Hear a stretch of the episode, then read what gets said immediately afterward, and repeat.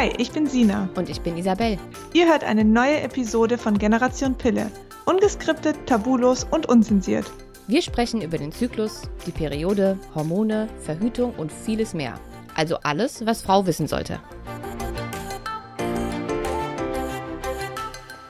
Einen wunderschönen guten Morgen oder auch guten Tag oder guten Abend oder wann auch immer du dir diese Folge gerade anhörst. Du befindest dich gerade in einer neuen Folge Generation Pille. Heute ohne Sina. Dafür habe ich aber eine ganz fantastische und kompetente Interviewpartnerin.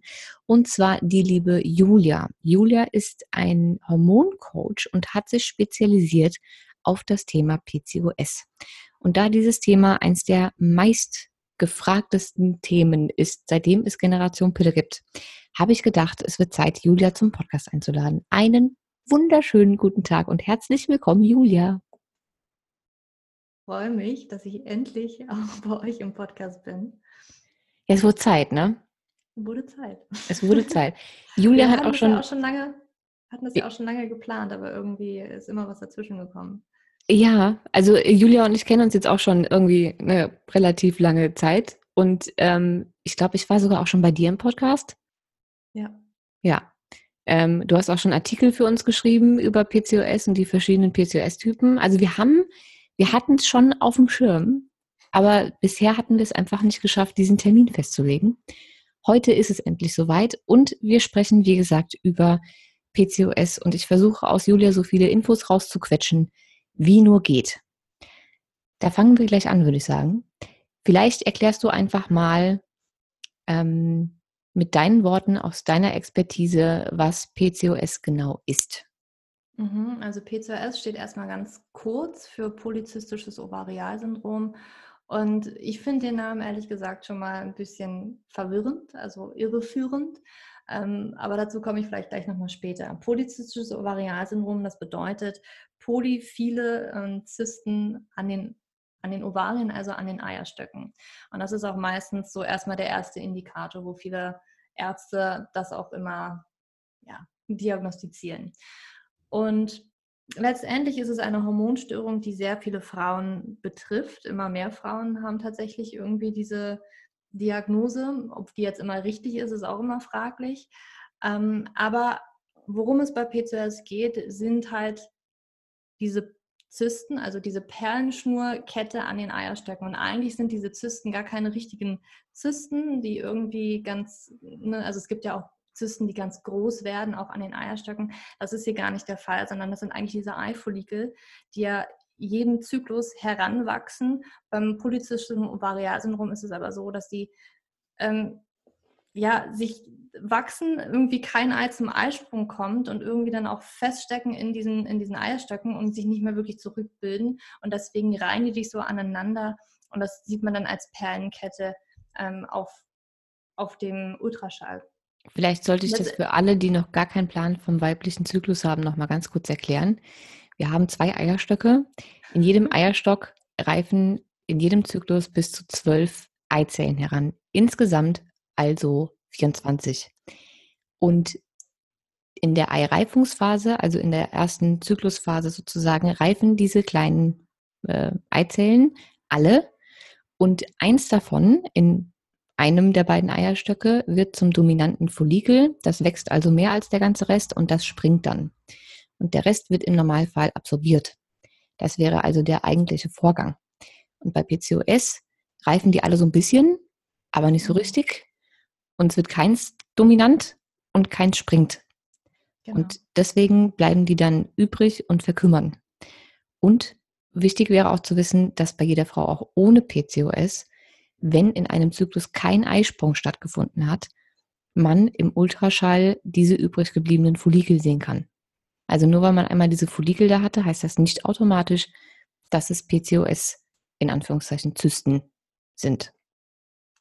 Danke, Isabel, dass du es nochmal so, so schön ähm, nochmal erklärt hast. Das habe ich sicherlich ein bisschen übersprungen. Ähm, aber genau, ja, das, das ist auch nochmal eine Sache, ne, dass das eigentlich, also schon alleine, wenn eine Frau, ich sag mal, in der ersten Zyklusphase in den Ultraschall unterzogen wird, äh, könnte man theoretisch auch diese, in Anführungsstrichen, Zysten sehen, weil das halt in, im ersten Zyklus in der ersten Zyklushälfte schon passiert. Ne? Also ähm, da allein vom Ultraschall sollte jetzt keine Diagnose tatsächlich gefällt werden. Was auch noch ganz wichtig ist beim PCO-Syndrom oder was ganz häufig vorkommt, ähm, das sind ausbleibende Perioden oder auch Zyklen, die sehr lange dauern. Das heißt also, dass die, die Perioden in einem Abstand von, naja, länger als 35 Tage auseinander liegen. Ähm, manchmal auch 60 Tage, manchmal über 100 Tage, über 200 Tage. Das ist gar keine Seltenheit.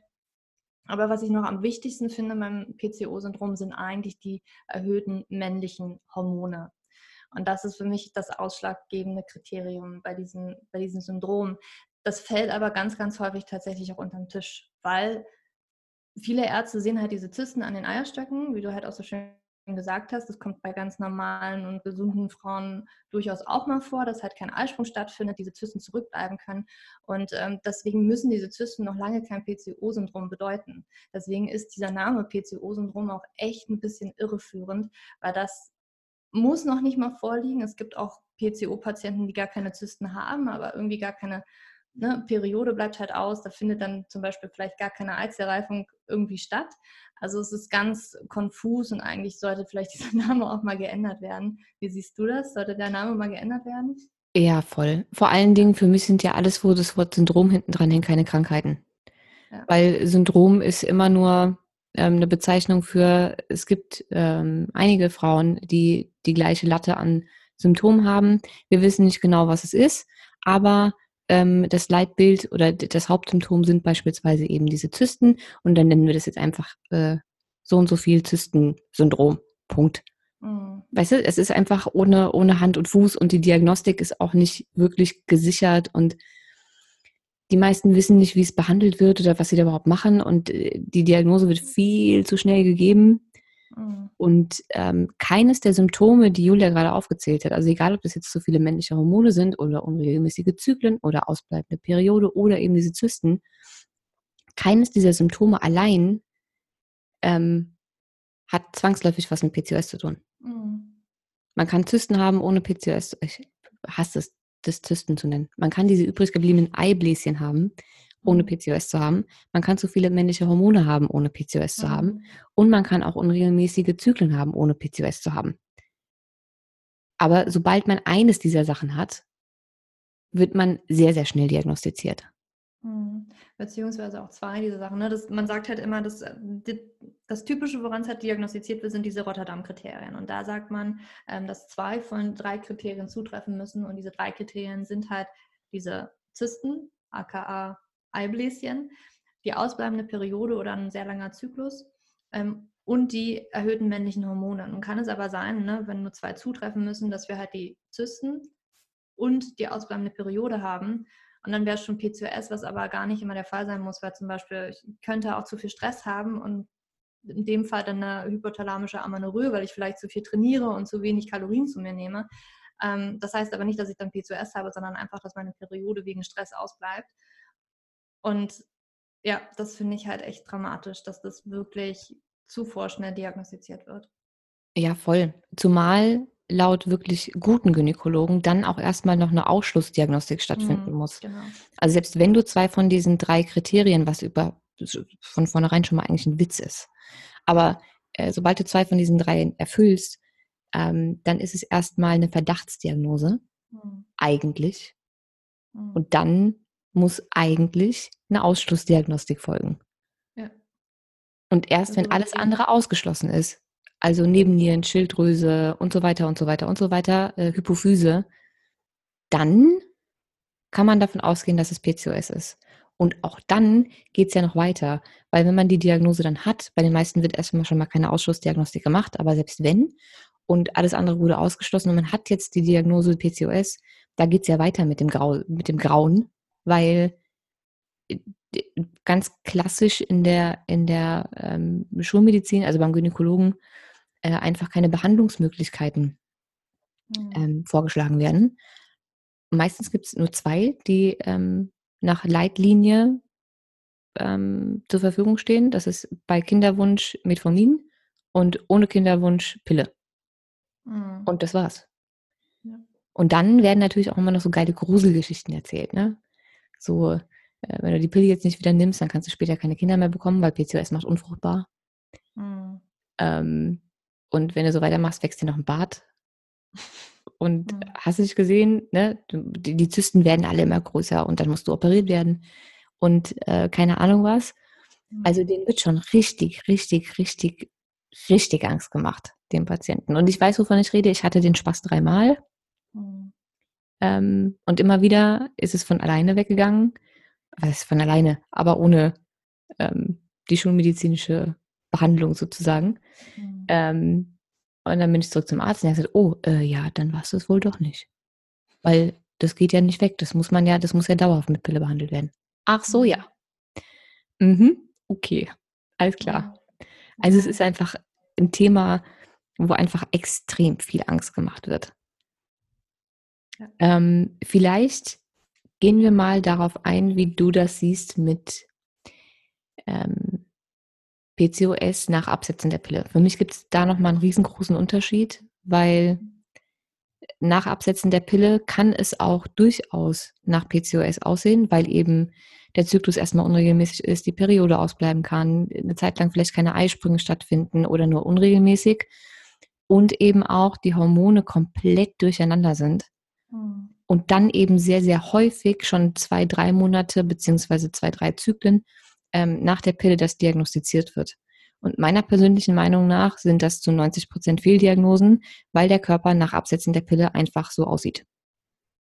Ja, also ich finde, es müsste auch viel länger noch gewartet werden, wenn nicht sogar, also ist jede Frau sicherlich unterschiedlich, ne? wie sich der Körper nach dem Absetzen der Pille wieder reguliert. Ich glaube, das hängt auch davon an, ab, welche Pille hat man da überhaupt genommen, ähm, wie lange habe ich die Pille überhaupt genommen, wie früh habe ich mit der Einnahme überhaupt begonnen. Ja, also es gibt ja ganz viele, hm, die teilweise mit 13, sogar mit 11 ja, die Pille schon genommen haben und da ist der Körper die Pubertät noch gar nicht mehr richtig durchlaufen. Also das muss man sich mal vorstellen. Und äh, da kann man vielleicht auch annehmen, dass der Körper da vielleicht auch etwas nachholen muss. Ne? Ich glaube, du hattest es in deinem Buch auch so schön geschrieben, ähm, ich weiß gerade nicht mehr an welchem, dass zum Beispiel die Gebärmutter ähm, nicht weiter wächst. Ne? Ja. Und dass dann nach dem Absetzen der Pille diese Gebärmutter erstmal weiter wächst und das muss ja, ist krass, ne? noch was nachgeholt werden. Ist ne? das gruselig? ja. Als ich davon gehört habe, also schwarz auf weiß, als ich das gehört und gelesen habe, dass es nachweislich so ist, habe ich mich so erschrocken. Und dann ist mir eingefallen, dass mein Gynäkologe damals das Gleiche gesagt hat. Mhm. Da war ich, glaube ich, 19 oder so. Da hat er gesagt, ich habe einen Mäuseuterus. Mhm. Der wäre so klein und so süß. Und ich sagte, aha, okay, alles klar. Ich habe einfach gedacht, der hat einen Hau weg, der Mann. Ja. Weil er halt gesagt hat, der wäre so klein und so süß. Ja, dann wusste ich es irgendwann besser. Er war wirklich zu klein. Mhm. Weil er halt einfach nicht gewachsen ist. Ich habe die Pille mit 13 genommen also hatte ich mit 19 ein Uterus, also eine Gebärmutter, die nicht meinem Alter entsprach. Hm. Ja, ist schon hart. Ja, entschuldige, ich habe schon unterbrochen, mach weiter. Ja, gute Nachricht, aber es kann dann immer noch wachsen. Ach so, ja, mein, meine, mein, meine Gebärmutter ist jetzt normal groß. Also, alles gut. Super. Ähm, ja, und dementsprechend, also zwei, drei Monate nach Absetzen der Pille, finde ich, sollte erstmal keine Hormonanalyse. Also es macht nicht so viel Sinn, da jetzt. Du bist immer so also diplomatisch. Es macht teilweise. überhaupt keinen Sinn. Es macht nicht, nicht so viel Sinn, es macht einfach gar keinen Sinn. Ich weiß. teilweise wird ja auch noch während der Pille im Hormonstatus gemacht, wo ich mir so manchmal denke, euer Ernst? euer Ernst? Ähm, ja, also ich finde, man, vielleicht kann man nach einem halben Jahr mal gucken, aber jede Frau ist unterschiedlich. Das kann bis zum Jahr dauern. Es gibt auch Frauen, da dauert es bis zu drei Jahre, bis der Zyklus wieder richtig regelmäßig kommt. Also ja. diese Spanne, die kann echt extrem lang sein und es kann normal sein, dass nach Absetzen der Pille für ein paar Jahre der Körper erstmal nicht weiß, was er da so richtig fabrizieren soll, ja, und dass es einfach erstmal dauert.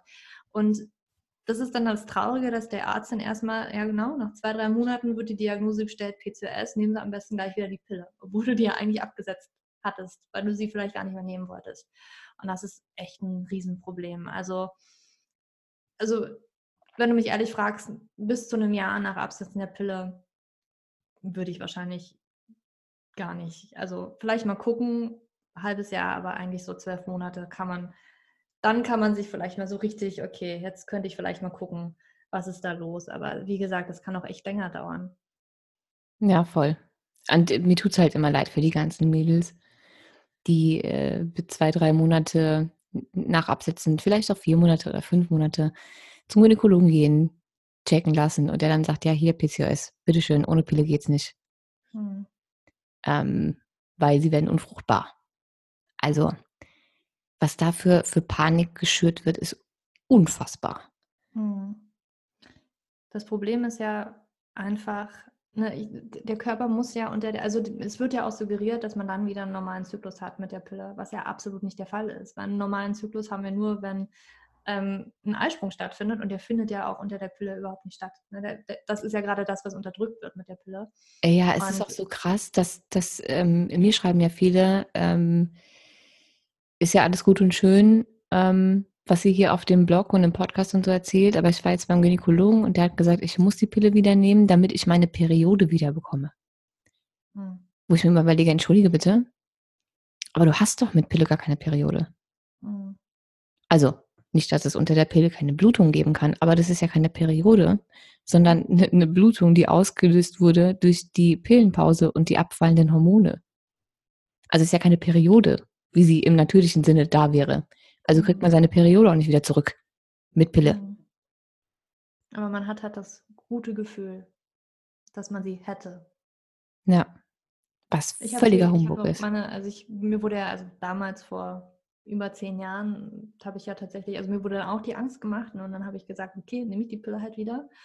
Und ich hatte dann auch mit Pille überhaupt keine Periode. Also ich hatte dann auch weiterhin eigentlich das Gefühl, okay, es ist immer noch nicht alles in Ordnung. Und ich, das hat mich dann einfach auch nochmal bestärkt. Ja, bringt, bringt nichts, ja, bevor ich mich da äh, jetzt weiter irgendwie, ich wollte es ja einfach auch nicht mehr nehmen ne, und habe dann gesagt, okay, jetzt ist Schluss, ich mache mich ja auf eigene Faust irgendwie suche mir die Informationen und äh, weil ich habe es auch irgendwie nicht hinnehmen wollen, dass das jetzt die einzige Lösung sein soll. Für mich war das total unlogisch.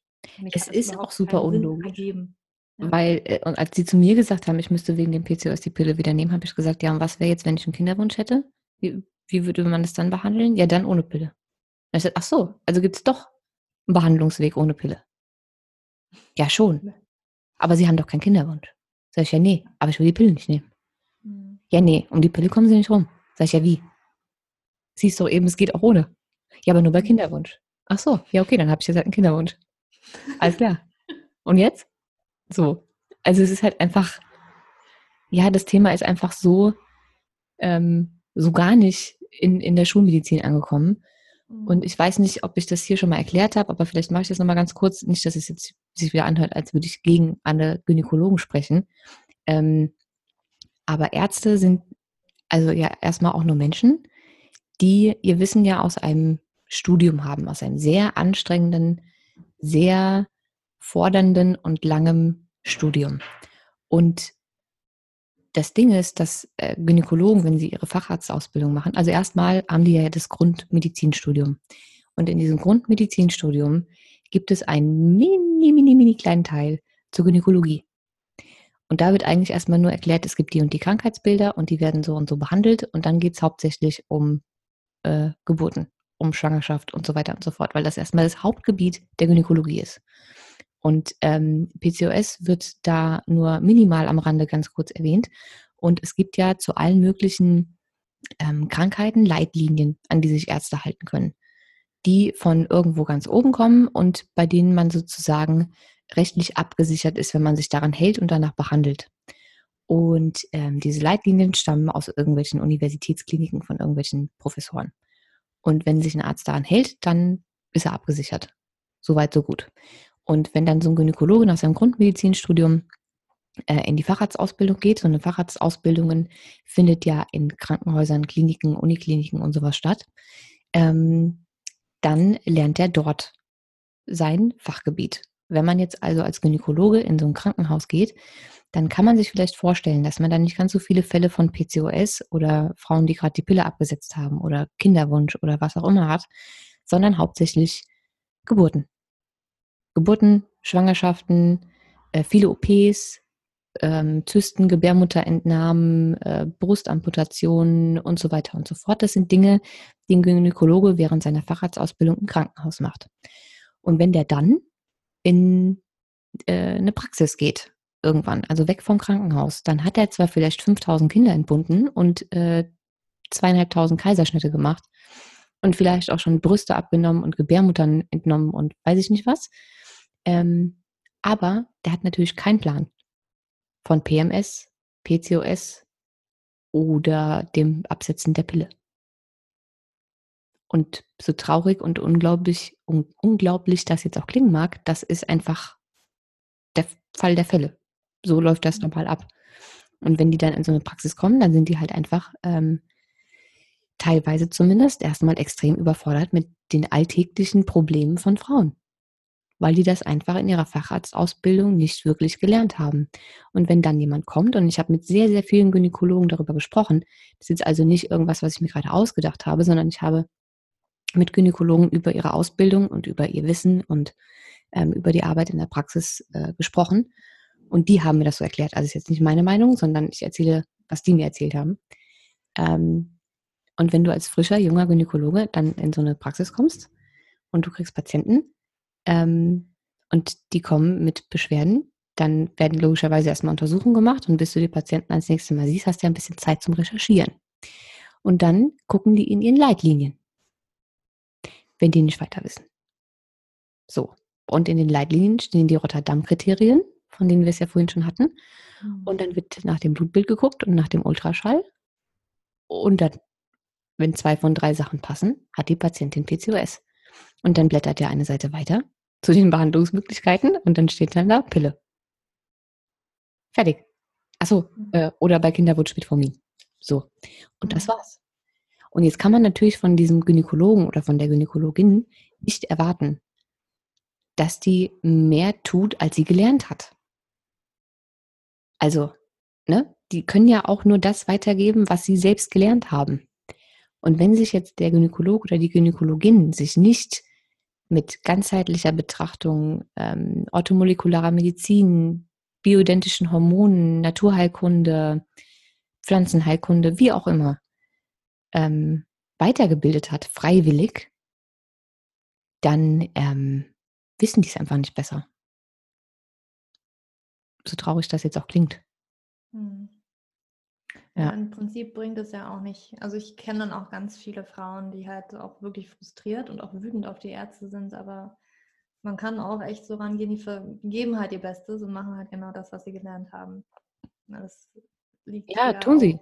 am System. Voll, voll. Die können einfach nichts dafür. Ich meine, ja, es gibt es, es gibt in jedem Beruf Menschen, die haben einfach ihren Beruf erwählt die sind einfach unfreundlich und die wollen einem Sachen aufschätzen, die man nicht haben will und die sind irgendwie doof. Aber das sind jetzt nicht Ärzte per se, sondern das kann ja auch passieren bei einem Kassierer. Es gibt einfach Menschen, die sollten in dem Beruf, in dem sie arbeiten, einfach nicht arbeiten. An so jemanden kann man vielleicht auch mal geraten, aber prinzipiell versuchen die einem nur zu helfen.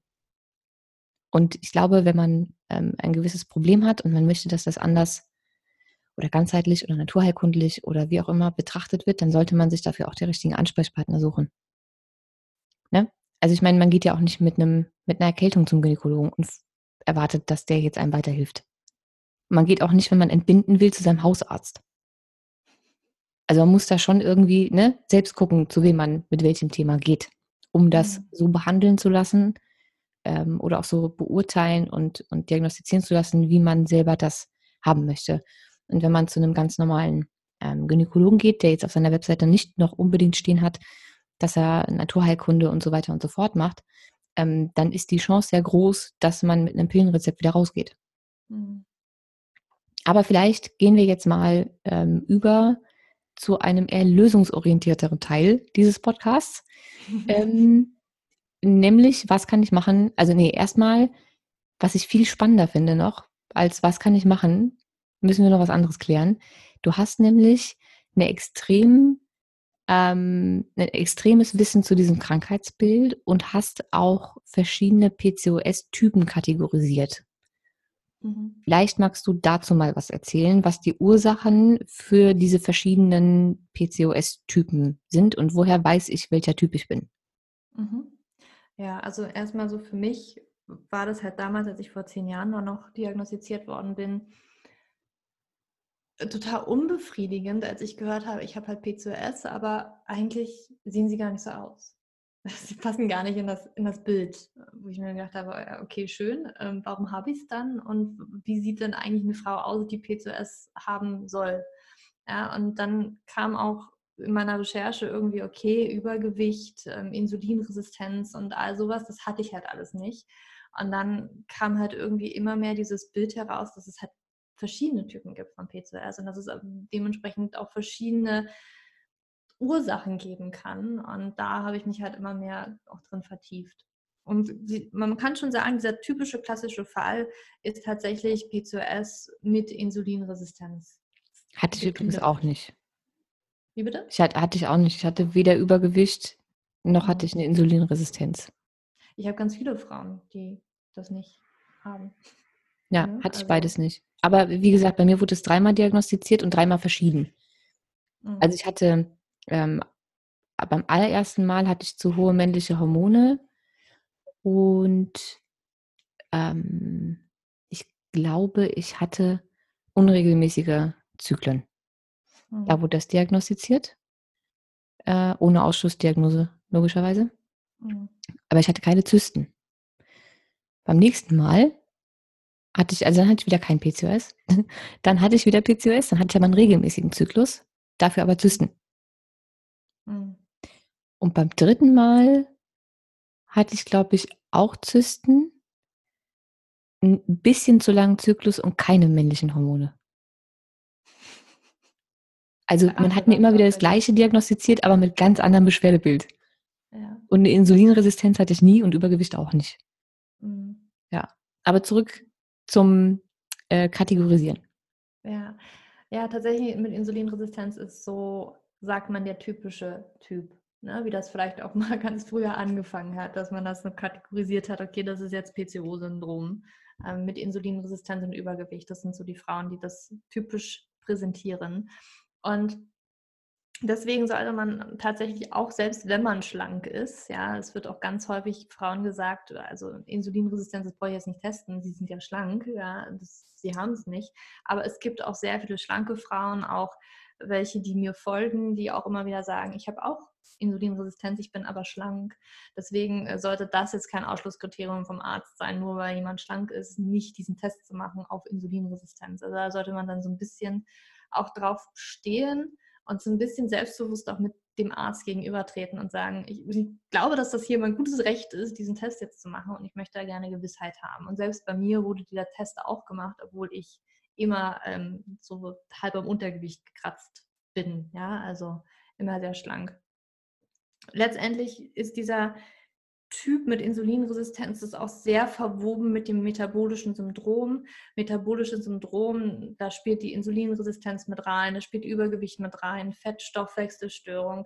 Also da ist wirklich der Stoffwechsel an sich ähm, sehr in Mitleidenschaft gezogen. Und da spielt auch sehr viel der Lebensstil mit rein. Vielleicht, weil man sehr viel zuckerhaltige Lebensmittel isst, vielleicht auch sehr fetthaltige Lebensmittel isst, sich vielleicht wenig bewegt und da einiges aus dem Ruder läuft. Und man sagt, dass diese Insulinresistenz, also Insulinresistenz heißt ja, dass die, die Zellen im Körper, wie zum Beispiel die Muskelzellen, nicht mehr wirklich auf das Insulin reagieren. Insulin wird ja immer dann ausgeschüttet, wenn wir Kohlenhydrate essen und sozusagen Glucose in unserem Blut ist. Und diese muss in die Zellen rein transportiert werden, zum Beispiel die Muskelzellen, um da die Energie in die Muskelzellen zu bringen. Es braucht aber Insulin, als Schlüssel, die diese Zellen erstmal aufmachen, damit der Zucker überhaupt da reinkommen kann. Und nun kommt es irgendwie bei einigen Frauen dazu, dass die Muskelzellen oder die Zellen im Körper sich sagen, also irgendwie bin ich hier gerade komplett überfordert, das ist mir gerade irgendwie alles zu viel Zucker, zu viel Insulin und so weiter und so fort. Und erkennt halt irgendwann den Insulin nicht mehr richtig an. Also da kommt es dieser Störung im Stoffwechsel. Und dann ist es so, dass Insulin im Körper verbleibt oder im Blut verbleibt, aber halt auch der Zucker im Blut verbleibt. Und erstmal ist dann halt, dass der Zucker irgendwo hin muss und das wird dann meistens auch in Fett eingelagert oder in Fett umgewandelt, warum auch dann Übergewicht bei solchen Frauen ähm, sehr viel häufiger vorkommt. Und sie da, das Insulin, was natürlich dann auch im Blut verbleibt, kann auf andere Zellen tatsächlich auch wirken. Und da gibt es zum Beispiel auch an den Eierstöcken äh, Rezeptoren, die dann wiederum dafür sorgen, dass diese Eizellreifung nicht mehr richtig funktioniert, dass die erhöhten äh, oder dass nicht die erhöhten, dass die Androgene, also die männlichen Hormone dort produziert werden. Und ähm, teilweise sagt man auch, dass es im, in, im Gehirn auch tatsächlich wirken kann, dass dann auch LH also das luteinisierende Hormon, was in der zweiten, nicht in der zweiten Zyklushälfte, kurz vor dem Eisprung, was den Eisprung eigentlich auslösen sollte, ähm, dauerhaft dann erhöht ist und das irgendwie zur kompletten Fehlregulation des Hormonsystems kommen kann. Und das ist dann sozusagen bei diesen Typen mit der Insulinresistenz dieser vorrangige Grund, weil mit diesem Stoffwechsel, Zuckerstoffwechsel etwas nicht richtig hinhaut, weil die Zellen Insulin nicht richtig erkennen und dann das ganze Hormonsystem durcheinander gerät. Und hier ist wirklich dann vorwiegend der Lebensstil wirklich zu adressieren. Das bedeutet also, dass wir unsere Ernährung umstellen, was nicht bedeutet, dass ich jetzt Kohlenhydrate auf null runter reduziere. Das soll es bitte nicht heißen, sondern einfach, dass wir mal gucken, wie trinke ich vielleicht irgendwelche Softdrinks, trinke ich Säfte. Da ist unglaublich viel Zucker enthalten. Ähm, wie viel Fertigprodukte esse ich dann? Wie viel Zucker habe ich überhaupt in meinem Leben, dass man erstmal so anfängt zu gucken, dass man viel mehr frische Sachen isst und somit auch viel weniger Zucker zu sich nimmt. Dann gleichzeitig auch anfängt, sich mit dem Thema Bewegung auseinanderzusetzen bewege ich, also bin ich jemand, der sich überhaupt nicht bewegt und könnte vielleicht ein bisschen mehr Bewegung in meinen Alltag integrieren. Also sei es jetzt ne, so was ganz Simples, das man ja auch immer zu hören bekommt, einfach mal die Treppe nehmen anstatt den Fahrstuhl oder ähm, früher aussteigen, ne, Bushaltestelle früher aussteigen, sowas. Aber dann halt auch gucken, wie kann ich denn meine Zellen dazu bringen, dass sie vielleicht den, den, das Insulin besser erkennen, weil sie einfach den Zucker wirklich brauchen. Das heißt also, dass ich vielleicht mal in die Richtung Krafttraining gehe, weil Krafttraining die, die Muskelzellen wachsen lässt und dann auch ein bisschen sensibler für Insulin macht. Also das ist so, wenn wir jetzt wirklich lösungsorientiert denken wollen, da können wir mit dem Lebensstil ganz, ganz, ganz viel machen bei einer Insulinresistenz. Und es muss vorrangig halt diese Insulinresistenz, dieses metabolische Syndrom, was da dran hängt, angegangen werden. Und dann können wir auch diese PCOS-Beschwerden sozusagen auch runterfahren. Das ist, ich sag mal, der, der erste PCOS-Typ und einer der häufigsten PCOS-Typen. Man sagt ungefähr 50 bis 70 Prozent der Frauen fallen in diese Kategorie. und dann haben wir, wie, wie viele Typen haben wir insgesamt?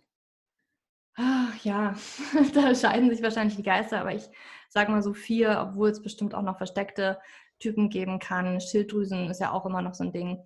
Aber ähm, ich sage jetzt mal so vier, die ich auch in meinem Buch beschreibe, ähm, die wirklich am häufigsten auch sicherlich vorkommen.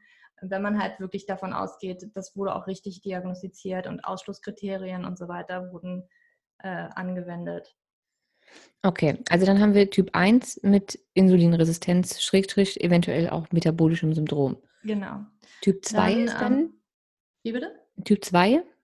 Typ 2 wäre mit ähm, stillen Entzündungen, obwohl, also ich muss auch sagen, ne, Typen können sich auch vermischen. Das heißt jetzt nicht, es gibt jetzt die klare Abgrenzungen, es gibt halt Typ 1, Typ 2, Typ 3 und Typ 4, sondern die Typen können sich auch vermischen. Und besonders, wenn wir jetzt über stille Entzündungen sprechen, das heißt also so eine, so eine chronische Aktivierung vom Immunsystem, dann hat das auf jeden Fall auch spielt das beim ersten Typen mit rein. Weil wenn wir ein Problem mit, mit Insulin haben, metabolisches Syndrom, dann haben wir garantiert auch stille Entzündungen im Körper oder chronische Entzündungen im Körper, wo das Immunsystem die ganze Zeit so ein bisschen am Ackern ist. Weil das sind die stillen Entzündungen eigentlich. Ne? Dass das, das bedeutet, das Immunsystem die ganze Zeit auf Alarmbereitschaft irgendwie ist, aber die ganze Zeit so unterschwellig. Das wäre so, als wären wir ja, so, nur so ein bisschen krank. Ja? Also die ganze Zeit. Und das kann tatsächlich verschiedene Ursachen haben. Ich glaube, die größte Ursache liegt wahrscheinlich wirklich im Darm, dass wir hier schon ein ganz, ganz riesengroßes Problem haben, dass es hier zu Dysbiosen kommt, vielleicht sogar zum Leaky Gut.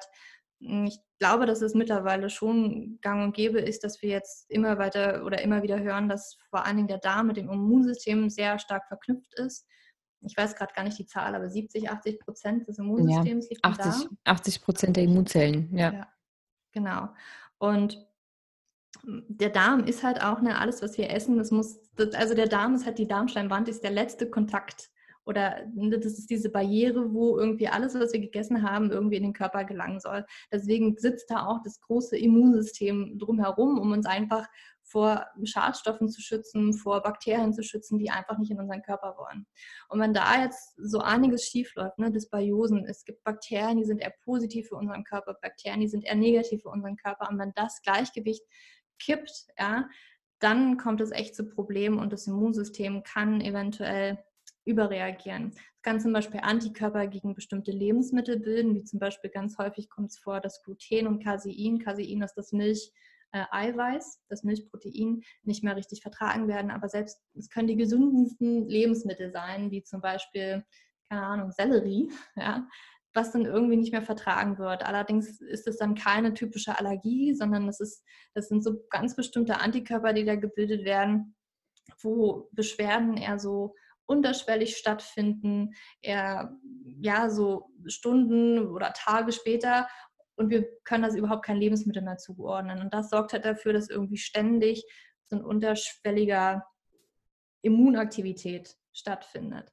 Es kann aber auch sein, dass wir zum Beispiel sehr viele Omega-6-Fettsäuren zu uns nehmen, zu wenige Omega-3-Fettsäuren. Das bringt auch stille Entzündungen im Körper hervor. Ja, also da gibt es tatsächlich viele, viele Ursachen für stille Entzündungen, zu wenig Bewegung, vielleicht auch zu viel Stress. Das spielt alles damit rein. Deswegen ist das so, so etwas, was sicherlich in allen anderen Typen auch mit vorkommt. Mhm. Und hier können wir schon sehr, sehr viel auch mit der Ernährung tun, dass wir halt wirklich gucken, gibt es Lebensmittel, die ich nicht vertrage? Vielleicht mache ich mal eine Eliminierungsdiät. Vielleicht gucke ich mal, ob ich so einen Lebensmittelreaktionstest mache, wenn ich wirklich das Gefühl habe, es könnten Lebensmittel sein. Ich habe damals mit einer Eliminierungsdiät herausgefunden, dass Gluten und Casein oder Milchprodukte und glutenhaltige Lebensmittel mir echt Probleme bereiten und ich das wirklich gemerkt habe, wie diese Entzündung, als ich das weggelassen habe, ich habe es halt immer am Gesicht gemerkt, ne?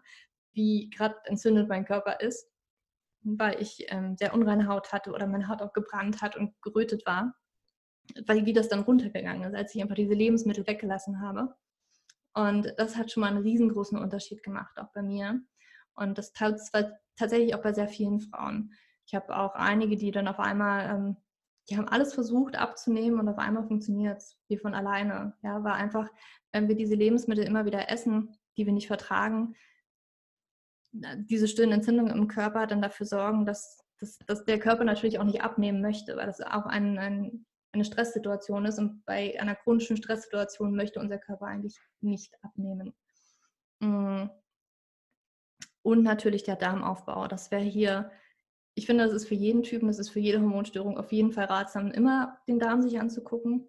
Und auch bei PCOS und besonders auch bei dem Typen, wenn ich weiß, ich habe stille Entzündungen, äh, ich habe da diverse Symptome, ne, wie zum Beispiel Akne, unreine Haut, wie Gelenkbeschwerden, Gelenkschmerzen, Kopfschmerzen, all sowas kann darauf hindeuten, dass da wirklich stille Entzündungen am Werk sind. Dann sollte man sich auf jeden Fall den Darm anschauen. Ja. Und dann haben wir auch noch einen dritten Typen. Der dritte Typ, ähm, den nenne ich jetzt, oder den habe ich so genannt, der, ähm, der Nebennieren-induzierte PCOS-Typ. Das bedeutet also, dass hier die Nebennieren vorrangig arbeiten. Wir müssen uns vorstellen, dass männliche Hormone nicht nur in den Eierstöcken produziert werden, sondern auch in den Nebennieren. Die Nebennieren kennen vielleicht viele unter den ja, als Stressdrüse das, da wird Cortisol, da wird Adrenalin hergestellt, aber es werden halt auch andere Steroidhormone hergestellt, wie zum Beispiel Androgene. Ne? Also sowas wie Testosteron, Androstendion, das wird alles auch dort produziert. Und es gibt ein bestimmtes Androgen, das ist das DHEAS, was zu 100% in den Nebennieren produziert wird. Ähm, Testosteron zum Beispiel wird zu 25 Prozent in den Nebennieren, zu 25 Prozent in den Eierstöcken und zu 50 Prozent in noch anderen Geweben hergestellt aus Umwandlungsprodukten von anderen Androgenen, Androstendion immer 50-50 ungefähr. Und dann gibt es dieses DHEAS, was zu 100 Prozent in den Nebennieren produziert wird.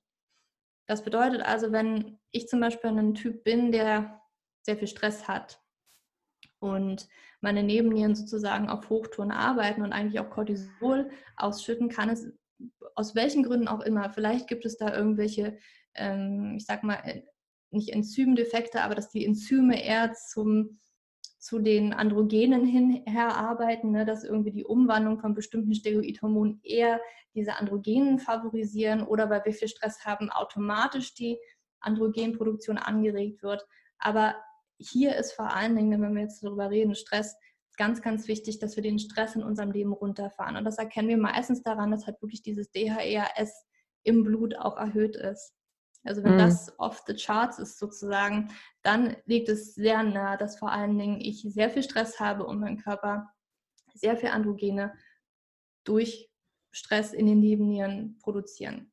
Und da ist es wirklich sehr, sehr wichtig, dass wir da runterfahren, dass wir unser Leben ähm, überdenken. Ja, gibt es vielleicht Stress auf Arbeit? Gibt es Stress in der Beziehung? Also ne, alles das, was wir vielleicht heutzutage auch als Stress wahrnehmen. Gibt es aber vielleicht auch Stress, wo viele sagen, ja, ich fühle mich ja gar nicht gestresst, aber es gibt halt ganz, ganz viel, dass wir irgendwelche Glaubenssätze haben, Selbstzweifel haben, dass wir vielleicht Dinge haben, die wir schon lange mit uns rumschleppen, ähm, irgendwie Streitereien oder irgendwelche Gefühle wie ähm, Neid, Missgunst, Groll, Trauer, äh, dass es vielleicht auch Trauma gibt, die ich mit mir rumtrage, die unterbewusst immer wieder für einen Stress sorgen, weil jeder Gedanke, den wir haben, auch wenn er nur unterbewusst ist, löst im Gehirn diese, ja, dass Neuropeptide und so weiter ausgestoßen werden, die dann wiederum in Hormonproduktion oder in Hormonausschüttung involviert sind, was wiederum Stress bedeutet.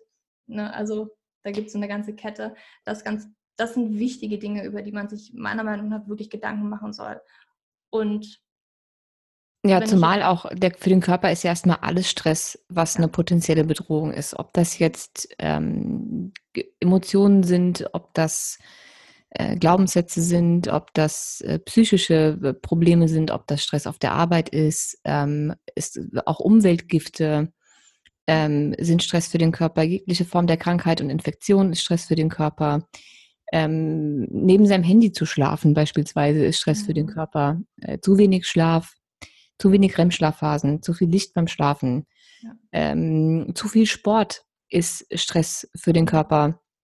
Also man kann seinen Körper auf sehr, sehr, sehr viele Arten stressen. Diverse Vitalstoffmängel sind potenziell Stress für den Körper. Mhm. Ähm, Nahrungsmittel, die ich nicht gut vertrage, aber trotzdem esse, weil ich nicht darauf verzichten will, äh, mhm. sind auch Stress für den Körper. Also es ist eigentlich ähm, relativ viel, was man sich dabei mal angucken mhm. sollte. Und was ich auch noch wichtig fände zu erwähnen, es ist nicht nur so, dass die Nebennieren ähm, tendenziell mehr männliche Hormone bilden können, wenn ähm, sehr viel Stress da ist, sondern auch, dass wenn zu viel Cortisol und Adrenalin ausgeschüttet wird über einen sehr, sehr langen Zeitraum, ähm, dass das restliche Hormonsystem lahmlegt. Mhm. Ne? Also es ist ja nicht nur so, dass die Nebennieren dann auch männliche Hormone produzieren, sondern auch, dass der Eisprung unterdrückt wird bei dauerhaft zu viel Cortisol und Adrenalin, was auch wiederum dazu führt, dass kein Progesteron gebildet wird und mhm. ähm, ausbleibende Eisprünge ja eben der Grund sind für diese in Anführungszeichen Zysten oder übrig gebliebenen Eibläschen. Ähm, und auch die Umwandlung der ganzen Hormone, weil du kannst theoretisch gesehen aus jedem Hormon jedes andere Hormon machen. Mhm. Also der Körper kann, nicht du selbst, aber der Körper. Und ähm, wenn der Körper merkt, da ist unheimlich viel Stress, dann kann es sein, dass diese Umwandlungen dieser Hormone schiefläuft. Mhm. Weil der dann einfach nicht mehr so richtig weiß, was er macht. Und dann kann es sehr gut dazu, dazu führen, dass du ähm, aus Östrogen auf einmal Testosteron machst. Obwohl du eigentlich, obwohl es eigentlich nicht sein sollte, aber der macht dann einfach aus dem falschen Hormon das falsche Hormon. Mhm. Also auch so kannst du ähm, dann auch nochmal deine Androgene erhöhen. Das muss mhm. nicht zwangsläufig nur aus den Nebennieren kommen, aber wenn die Nebennieren ähm, überlastet sind und einfach zu viel Stress da ist, dann ähm, funktioniert nichts mehr. Genau. Wie auch die Schilddrüse, auch, die auch lahmgelegt wird, wenn ja. dauerhaft zu viel Cortisol oder Adrenalin da ist. Mhm. Also es ist auch sehr, ich finde es auch nochmal wichtig zu erwähnen, dass jetzt nicht nur dieser Typ, ja, wo jetzt vielleicht DHRS direkt erhöht ist, mit Stress zu tun hat, sondern halt auch alle anderen Typen. Also ähm, ich glaube, sehr viele Frauen mit dem PCO-Syndrom, egal welcher Typ, haben auch erhöhte Cortisolwerte. Und es, ja, es oder schon so, oder schon erniedrigte. Ja, dann ist es aber schon ja. Nebennierenschwäche, dann sind wir schon echt ein bisschen weiter gegangen. Ja, Aber wie gesagt, die meisten merken erst, dass sie was mit den Nebennieren haben, wenn das äh, Kind schon in den Brunnen gefallen ist. Da sind die Werte nicht mehr zu hoch, sondern viel zu niedrig. Das stimmt. Ja, dann ist, hat man zu lange zu viel Stress gehabt und nichts getan. Ja. Ähm, Habe ich gerade Bahn verloren. äh, wir waren jetzt, glaube ich, bei mh, hm, Typ, wo waren wir denn jetzt? Vier dann jetzt? Typ ja, vier. eins, ja. zwei, drei, vier. Ja, guck mal, die Easy kann zählen. Und Typ 4, das ist darüber haben wir auch schon am Anfang gesprochen, wirklich dieses Post-Pill-PCOS.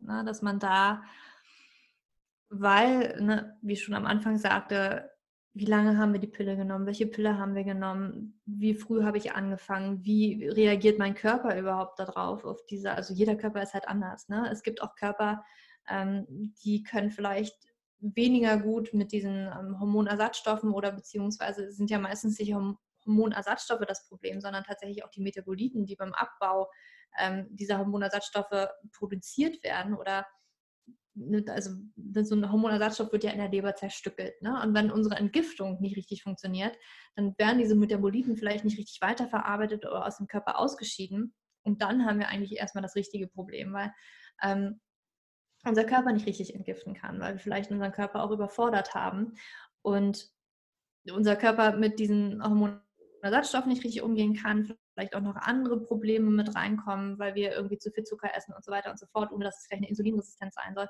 dass der Körper da echt ein bisschen zu tun hat, das irgendwie alles jetzt loszuwerden oder sich da auch wirklich, man kann jetzt auch wirklich vorstellen, wenn wir ganz früh die Pille genommen haben, muss er vielleicht die Pubertät nachholen, kommt er überhaupt gar nicht klar mit der eigenen Hormonproduktion. Er hat ja für, für eventuell über etliche Jahre jetzt mal geschlafen. Ja, da ist ja das ganze Hormonsystem einmal ähm, zwischen Gehirn und Eierstöcken sozusagen wie durchgeschnitten, dann, der musste ja überhaupt nichts machen. Die Hormone kamen ja von außen. Dann, dann gibt es auch vielleicht die Rezeptoren, die Hormonrezeptoren, die sich da vielleicht auch äh, erstmal wieder einkriegen müssen, um richtig auf die Hormone zu reagieren.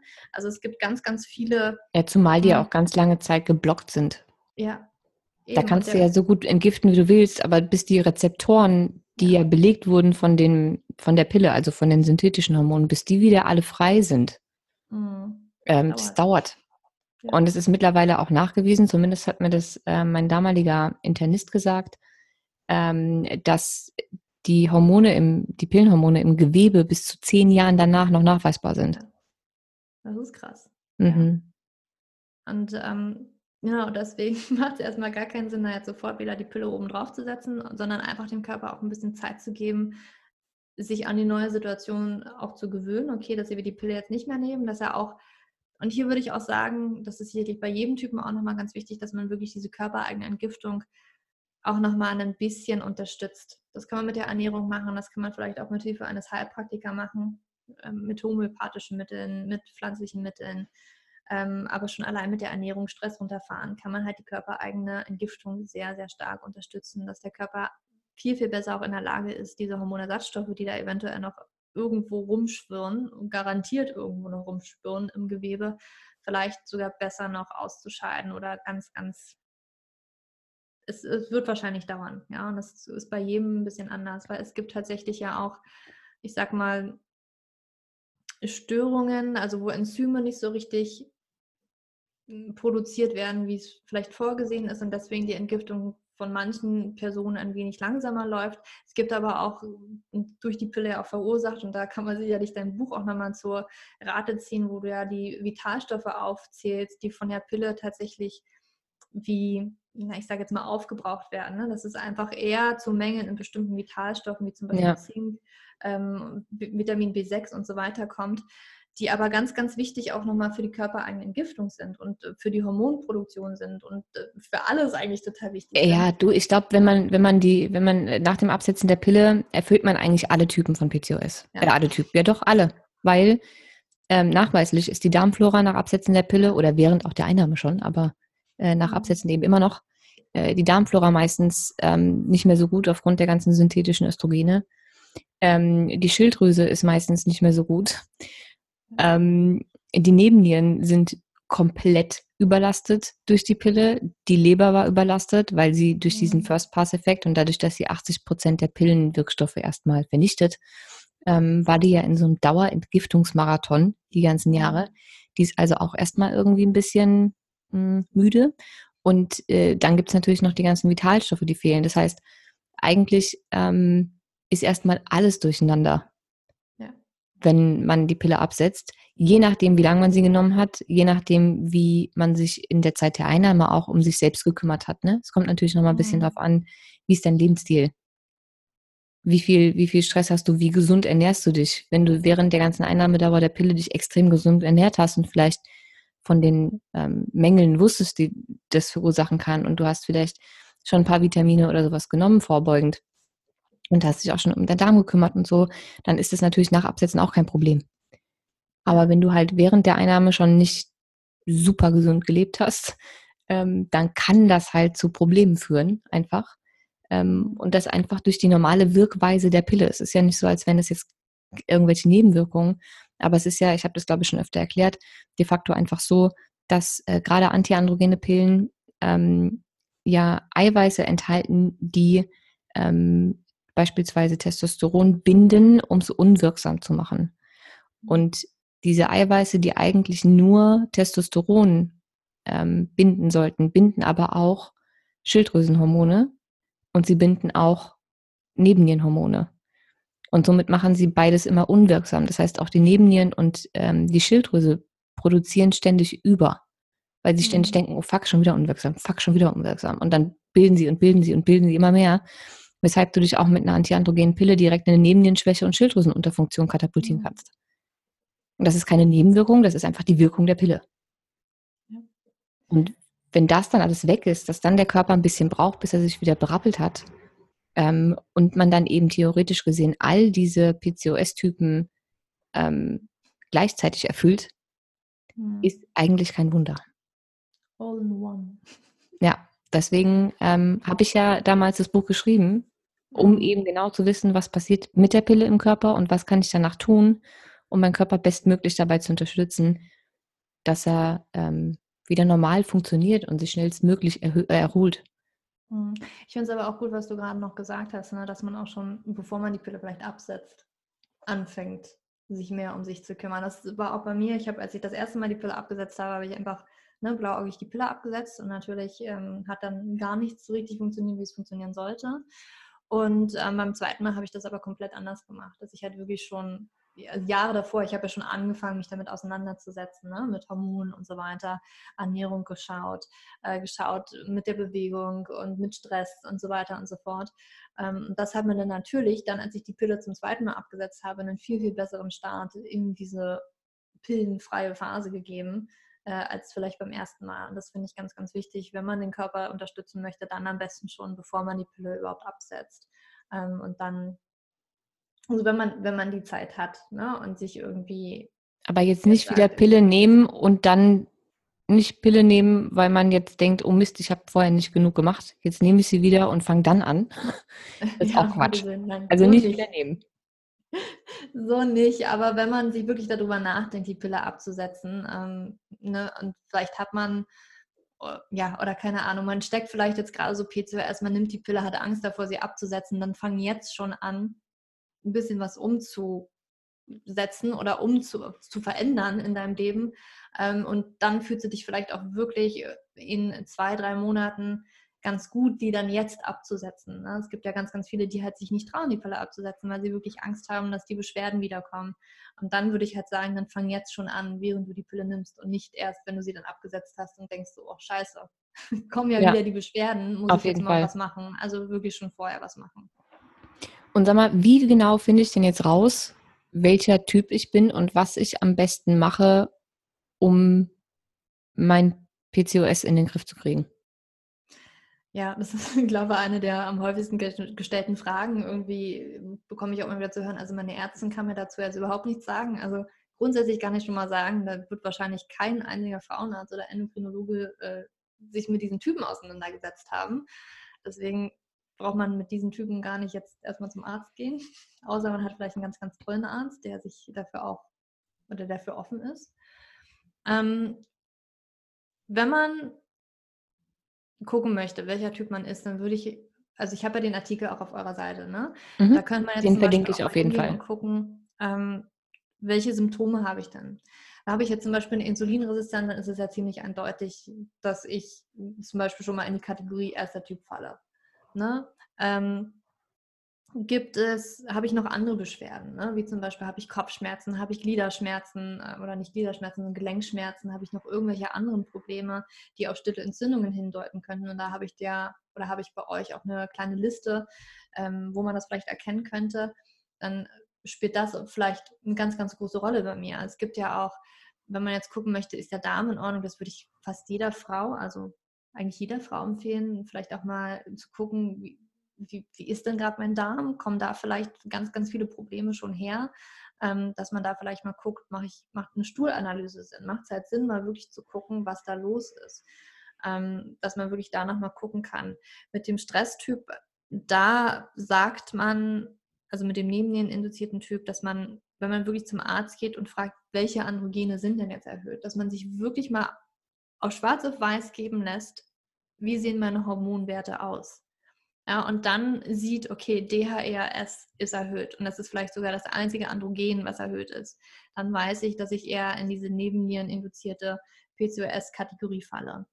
Ähm, Mache ich das vom Gynäkologen oder muss ich dafür zum Endokrinologen? Wahrscheinlich ist Endokrinologe Endok die sinnvollere Variante, ne? Ja, obwohl man da halt auch gucken muss. Das machen nicht immer alle Endokrinologen alle Tests, ähm, die ich für sinnvoll auch halten würde. Also muss man immer so ein bisschen gucken, ob man da einen guten erwischt. Ja, weil dann würde ich nämlich Aber die ganzen Nebennierenwerte auf jeden Fall gleich mitmachen lassen. Ja. Ähm, ja. Und auch AGS ausschließen lassen. Genau. Das ist ja auch diese. Nebennierenerkrankung, die es gibt, die sozusagen die männlichen Hormone in den Nebennieren ähm, dauerhaft ähm, erhöht. Das mhm. ist ähm, einfach eine, eine, erblich bedingte genetische Erkrankung, die es gibt. Aber äh, das machen ähm, Endokrinologen, glaube ich, von sich aus. Also wenn tatsächlich was mit den Nebennieren ist, ähm, dann wird da auch AGS meistens direkt mitgetestet. Das ist so ein Gentest. Mhm. Ja, also da, da wird meistens ähm, das Hormon 17-OH Progesteron sich angeguckt und wenn das erhöht ist, dann wird meistens nochmal ein ACTH-Test angehangen.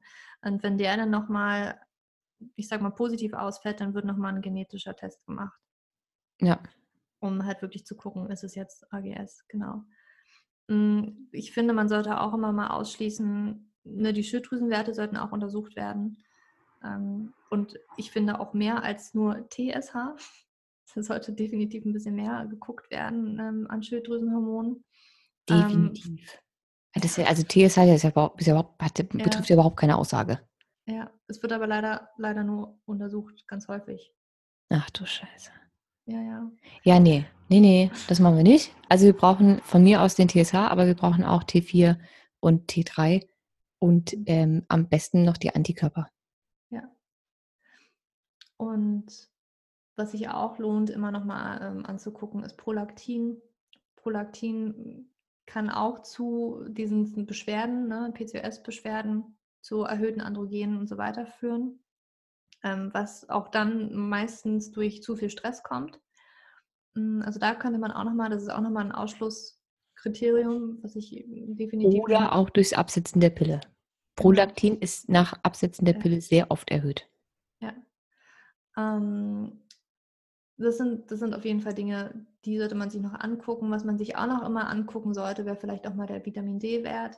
Da gibt es ganz viele Frauen, die auch einen Mangel haben.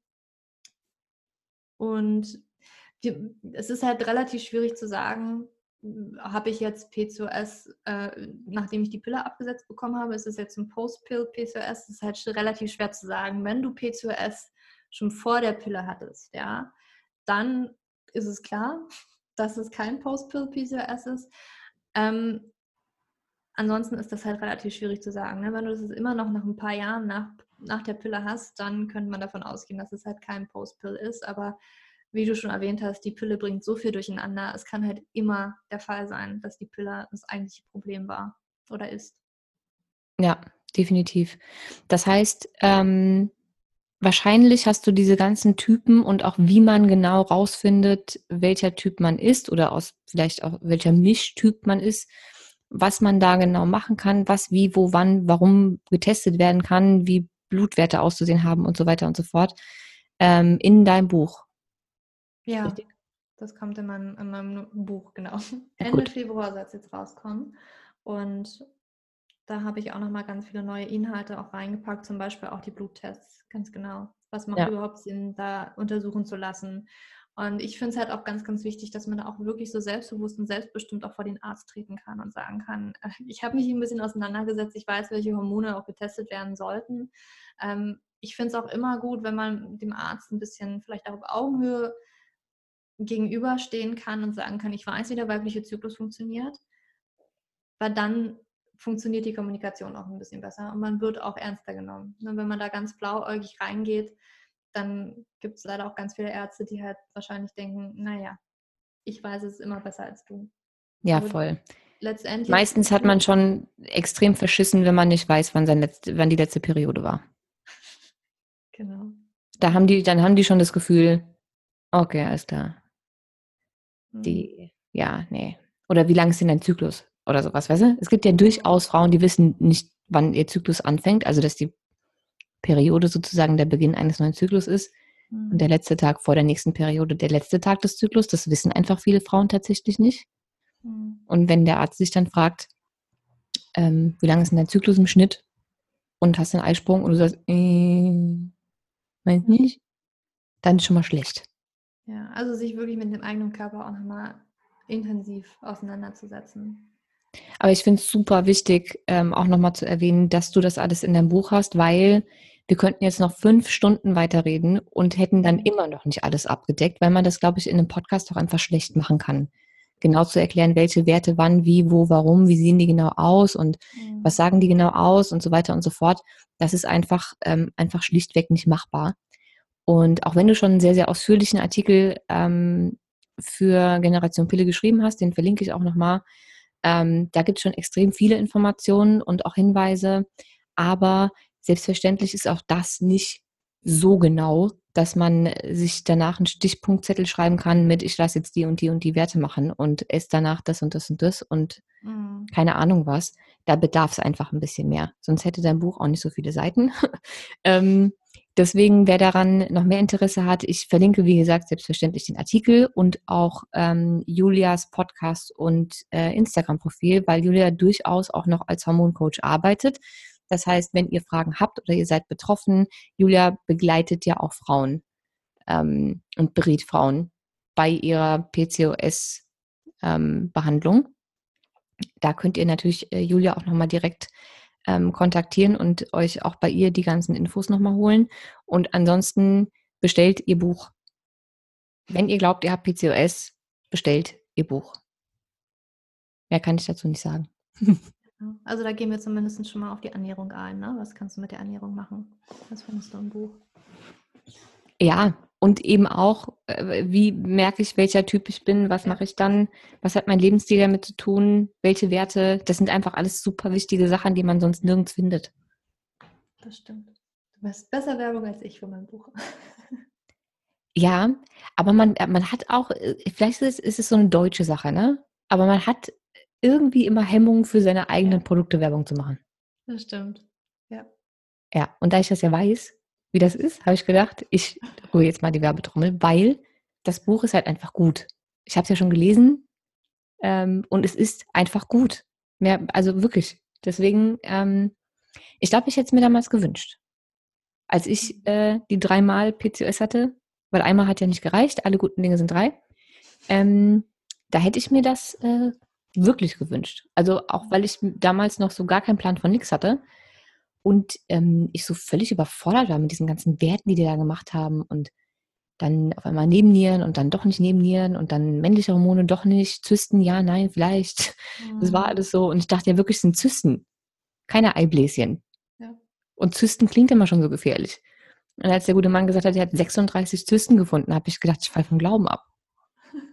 Hätte ich gewusst, es sind 36 übrig gebliebene Eibläschen, hätte ich gedacht, naja, okay, süß. Aber, mhm. also, weißt du, deswegen, ich, ich glaube, das nimmt schon sehr, sehr viel Angst, wenn man einfach ähm, genau Bescheid weiß. Ja, und vor allen Dingen, also ich habe das Buch ja auch geschrieben, weil ich es mir auch gewünscht hätte. Und was mich halt damals auch immer verwirrt hat und was man häufig jetzt auch noch liest, ist halt einfach für jeden, für jede Frau mit PCOS einfach die Kohlenhydrate runterschrauben. Am besten gar nicht mehr essen. Und dann gibt es halt auch ganz viele Frauen, die dann Ketogen ausprobieren und das kann halt echt vieles nochmal viel, viel schlimmer machen. Und deswegen gibt es halt auch das Buch, ne? Ja. Weil es da gewaltige Unterschiede gibt. Und ich habe zum Beispiel den Fehler damals gemacht, ne? Also dadurch, dass ich den Fehler gemacht habe, ist vielleicht dieses Buch auch entstanden. Ich habe mir mich, okay, äh, Kohlenhydrate muss ich jetzt halt runterschrauben, dann schraube ich halt die Fette hoch. Und das hat für mich absolut nicht funktioniert. Ich, mir ging es danach noch viel, viel schlechter als davor. Ja, ja ich habe das nicht gemacht. Ich habe es nicht gemacht, weil ich habe ja, ich bin ja zur Hälfte Italienerin. Hm. Wenn man mir sagt, ich soll die Kohlenhydrate weglassen, dann äh, funktioniert es nicht. Hm. Da, äh, ums Verrecken nicht, ne? So viel, nee, mm, mm. habe ich gedacht, das muss auch irgendwie anders gehen. Hm. Das äh, läuft für mich nicht. Ein Leben ohne Pizza und Nudeln ist für mich nicht, äh, nicht machbar. Deswegen habe ich es damals einfach nicht gemacht.